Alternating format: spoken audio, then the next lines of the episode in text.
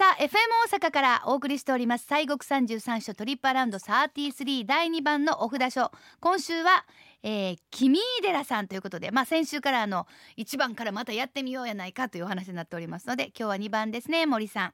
はい、さようでございますね。えー、第2番目のお札所、君寺さんでございます。はい、えー、和歌山県の和歌山市にございましてね、うん、えー、正式名称はね、えー、君井さん金剛法寺五国院っていうお寺です。あ、そうか。だから君寺は本当はあの君の方は山の方についてるんですね。そうそうそうそう。そうか。お寺の名前は金剛法寺さん。そうなんですね。はい、覚えます。はいでね、えー、ここのお寺も古いお寺でございまして、えー、770年に、えー、唐、中国ですね、唐の伊光上人が、えー、観音信仰を広めるために諸国を巡っておりましたときにですね、えー、名草山の松の根元にですね、観音さん、千手観音さんを監督をされます。はい、あの監督っていうのはあのたまに、えー、出てくるんですが、はい、えー、まあ平たく言うとこうビビビときたってやつですな。感じちゃったという。あそうそうその姿をそこで、えー、まあこう得たというか感じたっていうことですね。目の前にその観音さんが現れたとかですね。はい。えー、いうことです。でその監督をされましてそのおまあことで11面観音さんを自ら一刀三来のもとに刻んでお堂を建立したのが始まりと伝わっております。うん、あのですから千手観音さん監督されてるんですけど11面観音さん掘ってはるんですね。でそうですね。そうそうで一刀三来っていうのはですねあの一つののみをこう入れますと、まあ、刃物をねあの、えー、刀を入れますと3回礼拝をするっていうねあの礼拝いうのは五体統治でございまして、はい、立って座ってですね頭のこのおでこをこの下につけましてね、うん、で両手のひらを上に向けて耳の横にこう両横にこう持ってくるという。要はあの仏さんの足をですねおみ足をこの手のひらの上にいただいて、えー、まあ、頭を下につけるという。これが礼拝の形なんです。それなんかもう最上級に大変そうなんですけど。そうよ。人の身入れたごとに3回それやるんですよ。だからカスンってやったらまあって3回やってまたまたカチンってってものすごい時間かかりますね。かかりますよ。あのまあ余談ですけど一等一等三来のほかにですね一時三来写経って言って、はい、一文字写経することに写経で一文字書くごとに三回礼拝するっていうのもあるんですそれもめちゃめちゃ時間かかるわ。はい、あ、これ実際やってはる方まだおられるんですけどね。あえー、まあでもはい体に入っていくってやつでしょうね多分ね、ね、そうすればこそ。そうそうそう、うん、かもしれませんね。ねでまあそれから始まりましたこのお寺で、はい、えー、歴代天皇さんも訪れまして後白河法皇さんの時には国家鎮護の、えー、ご祈祷なんかする場所ということで直願寺ということでね。えーまあ、お寺になったわけでございますけれどもね。うん、で、そのさっきのお名前ですよ君寺さんなんやけれども、はい、ほんまはねっていう話なんで。なんで君寺さんってこうまあ親しみやすいですけどね呼び方。なんでそういうふうになったんでしょうね。そうですね。あのまあえー、ここはね紀州の3つの井戸のお寺お寺っていうようなもんでね、はい。えー、山内に清浄水陽流水吉祥水という3つの井戸があるんですよ。うんうん、でまあ3つの井戸があるということであの、まあ、その名前に由来をしてくるんですけれども。で君寺っていう名前になったのは実はこれねミーデ要するに3つの井戸があるんでミーデラなんですけれども、はい、ミーデラというとあれ滋賀県の大津にもミーデラさんありますね。ねあります。えー、いうことでで実は三井寺のお坊さんが室町、えー、鎌倉室町の時に巡礼されてる時にあここにも三井寺があるということで ここはあの紀州の三井寺やということでそこから紀三井寺っていうふうに呼ばれたというそんな説もあったりするんですね。紀州の木がついたんですね。そうなんですね。はい、はい、まあそんなまああの伝説もあったりでまあ紀三井寺さんっていうふうになったりしました。で昭和60年に環境庁が発表しました日本名水百選にも選ばれているということでございます。そうでしょうね。三つのだからね出てくるんやったらね。そうそう。うんうん、でまたねこの伊光上人がお寺を開かれて間もなく大般若経六百巻をまあ写経されましてね。はあ六百巻。ええー、大般若経っていうのはあの般若心経のあの親方みたいなやつですわ。はあ。え えー、それをまあされた時にその伊光上人の目の前にですね竜宮の乙姫さんが現れたんですよ。え？ええ。でねあのあの乙乙姫さんですか？そうそうあの乙姫さん。へえ。で以降上人にその竜宮城でですね説法をお願いしますと。えー、竜宮城で説法してもらいに来はったん？お願いに来はったんですよえね。え。ええ。でまあその症状水のその水の中に消えてったというふうにありましてね。うんええ。でまあそれでまあ毎年8月の9日千日参りの時にはあ竜宮の乙姫がですねその竜の灯火竜灯を掲げて、えー来山をします、えー竜宮乙姫、えー竜灯献上暗夜というのがね行われたりするっていうことでねなんですよ。あの法華経のね中にねあの竜宮城の話が出てきたりするんです。あそうですか。ええええええ。そんなんでね。へえ乙姫さんがねお寺さん行ってたら知らんかったこれ、うん、そうですよ。もうずーっとあのお水なんかいはるんかな思ったら。んちょ出てちょこちょこ出てきはるちょいちょいいちょいちょい用事あったちょいね。用事あったら出てきはるっていう。そうなんですね。さあそんなやっぱりまあエピソード満載の君井さんなんですけど、ご本尊さんはじゃあはい、えーご本尊さんは秘仏でございまして、十一面観音さんでございます。はいえー厄除け開運、良縁、えー成就、あ安産、こそざえーこさづけなんていうな感じでですね、まあ、うん本当にいろんな霊言新たかな仏さんでございまして、で他にもですね、秘仏の千手観音さんも祀られてるんです。うんうんえーですから最初監督されたのは千手観音さんですからね。はい、ですからね、ここはあのご本尊さんが2体あるようなもんなんですね。うん。えー千手観音さんと十一面さんっていうような感じでございますね。でどちらも50年に1回ご開帳されます。ああ50年に1回はい。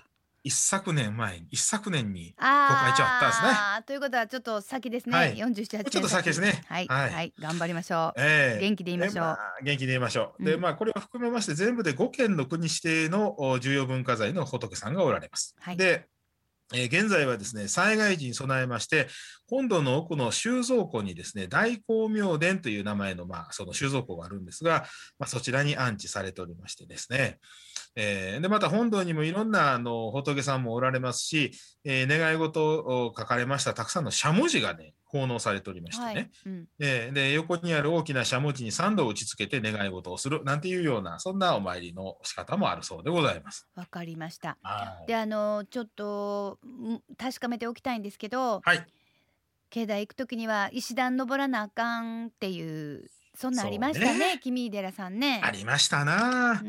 えーこちらはですね国の重要文化財指定をされております楼門から境内まで231段のちょっと急な階段があるんですわ。230まあまあですね、うん、うんちょっとあるね。ありますね、えーこれね、うんうん。そうそう。でこれケチエン坂とも言われておりましてね、はい。えーなんでそんなケチエン坂なんて言われるかと言いますとうん。江戸時代はい。えー、豪商の紀ノ国屋文左衛門ってね、出ました紀ノ国屋文左衛門。はい。はい紀文さん、はい。うん。えー若い頃にお母さんを背負ってこの坂を登っておったんですね。そうしますとね、この草履の鼻緒が切れてしまいましたと。はいああ、えらいこっちゃなと困っておりました。そうすると、この文左衛門さんを見かけまして、この鼻緒の付け替えをしてくれたのが、えー若野浦のですね、えーとこにあります、玉津島神社という神社の宮司さんのお嬢さん、おかよちゃんっていうのがおりましてね、うんうんこのおかよさんが、その、まあ、鼻をこう、ちょちょっと直してくれたんですね。はあはあはあ気が利きますね、えーねそうしました時ですわ。まあ、一目やったその日からってやつですかね。二人は恋仲になるわけですねフ。ォーリンラブですねはい。はい、で、そっからです。えーこのね、宮司さんもなかなかすごいんですけどね。うん、えー宮司さんが出資しまして、船を作りまして、はあ。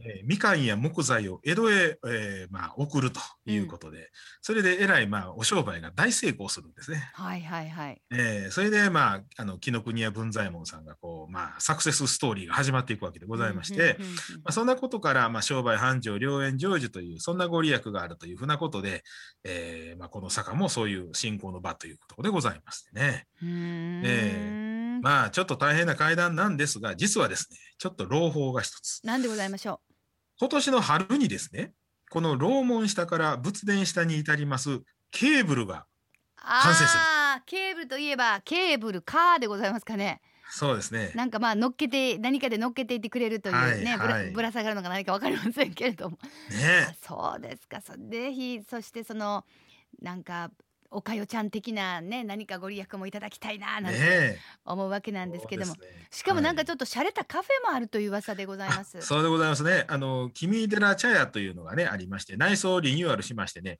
天空カフェという名前で、営業されておりましてね、うん。若野浦の絶景を眺めながら、えー健康長寿の水とされます洋流水で入れましたコーヒーをですね、いただけましてね、まあ、ちょっとこう一服するのには最善の場所と。えー水曜、木曜は定休日、臨時休業もございますので、ようお確かめくださいね。わかりました、ということで、ええ他にもどうでしょう見どころっていうのはございますでしょうか？ああ、もうたくさんありましてね、あの、安土桃山時代にですね、1588年に建立されました鐘楼、鐘ですな、うん。えーと、室町時代、1449年建立の多宝塔も、これまた国の重要文化財ですけれども、ございますし、あとね、2006年に完成しました、まあ、鉄筋コンクリートの仏殿なんですが、はい、まあ、ここもすごいんですよ。現代の日本を代表します仏師のね、松本明慶先生という方がおられまして、ね。はいはいはい。あの、はいテレビで見かけたりするああ、そうそう。はい要は、あの仏像のね、仏師で、要は、あの、ドキュメンタリーなんはい、かでも出てはります。はい。うんうんこの先生が手掛けました大千手十一面観世音菩薩という、うまあ、観音さんがありましてね、うんうんえー高さ12メートル。はあ。あの、だから、清水の舞台の高さぐらいある仏さんなんですよ。ええそれを聞くとめちゃめちゃ大きいでしょ？大きい大きい大きい。うん。それかもそれ、寄木のね、うん。寄石作りの龍造物なんですわ。はあ。ですから、日本最大級。立派なんですね。はい。で、総漆金箔で、まあ、仕上げられておりましてね、金粉仕上げでまばゆい光を放っておりましてね、えー3階の展望回廊からは観音さんのお顔を本当間近に拝むこともできますし、まあ、ちょっと別途100円配管料必要でございますけれども、外に出ましたら万葉集にも読まれます、えー片尾波のお絶景をもね、見渡すことができるっていうね、私もここのあの観音さんの、えー開元法要、あの33所総供養を言いましてね、はい。33所の和尚全員出資しましてね、ええあの法要がありましてね、私もカバン持ちで行かせていただきましたけども、まあ、はい。立派なもんでございますよ。いやーそうでしょうね。うーん。うんで、あの、はい節分に何か行事みたいな、ねもうすぐなんでちょっと聞いてみたんですけど。。はい。えー毎年節分はですね、あの、節分開運星区っていうのがございまして、はい。で、まあ、星区、開運星区っていうのはですね、当たり年の星をお祭りして、向こう1年間の、おまあ、除災特攻ですな、厄除け承服、う無事息災とか諸願成就を記念するもんなんですけれどもね、あのーようほら、あのー暦なんかあるじゃないですか。はい。はい。えーあれでね、えー見ますと、あのーえー旧星っていう9つの星がありまはい。してね、はい。はい。はい。えー私は今年何年かなとかね、うんうんうんラゴ星とかね、ケーズ星とか、半分あ真っ黒の、ちょっと今年はあかんよっていう年とか、真っ白のお年とかう、んうん半分黒い年とかですね、うんまあそういうのはあるんですけれども、うんうんそれが要は自分のおその年、その年生まれの人ですね、の、まあ言ったら、あのー星を司る神さんなんですけどもね、うんでその神さんにまあ供養して、えーまあ無事を願うっていうのがこの星句っていうものなんですけれどもね。はあ、そっか、そういうのもあるよ、ええということでございますそうねで。すね。さはい。あそれがまあちょっとちょっと前には節分の話も聞きましたけどそっからは桜ですよねでも君寺さんっていうとそうそう。そうですわ。うんなんせね、日本桜名所100選にも選定されておりまして、境内にはおよそ500本の桜の木が植わっておりましてね、特に早咲きの桜の名所としても有名でございまして、うんうん本堂の前にありますう桜の木はですね、えー和歌山県のあの標本木っていうやつですね、開花宣言の目安になります。ああそれが君寺さんにあるんですねそうです。この桜が咲いたら開花宣言が出るってはいやつですな。はいはい、うんうん、はい。えで、まあ、あの、このね、桜もその、伊光上人が先ほど、あの、竜宮城にこう招かれたというのがありましたけども、はいはいはいうんその時にね、7つの宝物をもらいましてね、はいえー鈴と五胡椒っていう、まあ、これ仏器です。釈上ってあの、お地蔵さん持ってるジャラジャラやつですな。で、あと、盆章って鐘、で、ホラ貝と、えーそして、大道樹という霊木と、そして、この七本桜の7つのおもので、この桜の苗木がですね、後のこの桜の名所の起こりになっていったというような、そんなお話があるあというこそうとでございます。か。じゃあなんかこうあの綺麗植えるじゃなくてちゃんとねストーリーがあそうそう。るということでございます。さあもうほんと見どころたくさんございます。君井寺さんの配管は朝8時から夕方5時まで。入山料は大人200円。70歳以上と小中学生は100円大観音像の配管は朝8時半から夕方4時半まで。仏殿3階の展望回廊は別途100円が必要です。小中学生以下は無料となっております。アクセスは JR 紀ノ国線君井寺駅から歩いて10分。もしくは南海電鉄和歌山市駅から和歌山バス海南方面行きで君井寺バス停下車歩いて10分。ということでございます。お車の場合は阪和自動車道和歌山インターチェンジからおよそ9キロ。ETC 利用の場合は和歌山南スマートインターチェンジからおよそ5.5キロ。有料駐車場は30台。あるということでございます。さあ本当に魅力い。っぱいの君井寺さんです、ご神言教えてください。はい、えー、君井寺さんは十一面観音さんのオンマカキャロニキャソアカでございます。では三遍お唱えいたします。オンマカキャロニキャソアカ、オンマカキャロニキャソアカ、オンマカキャロニキャソアカ。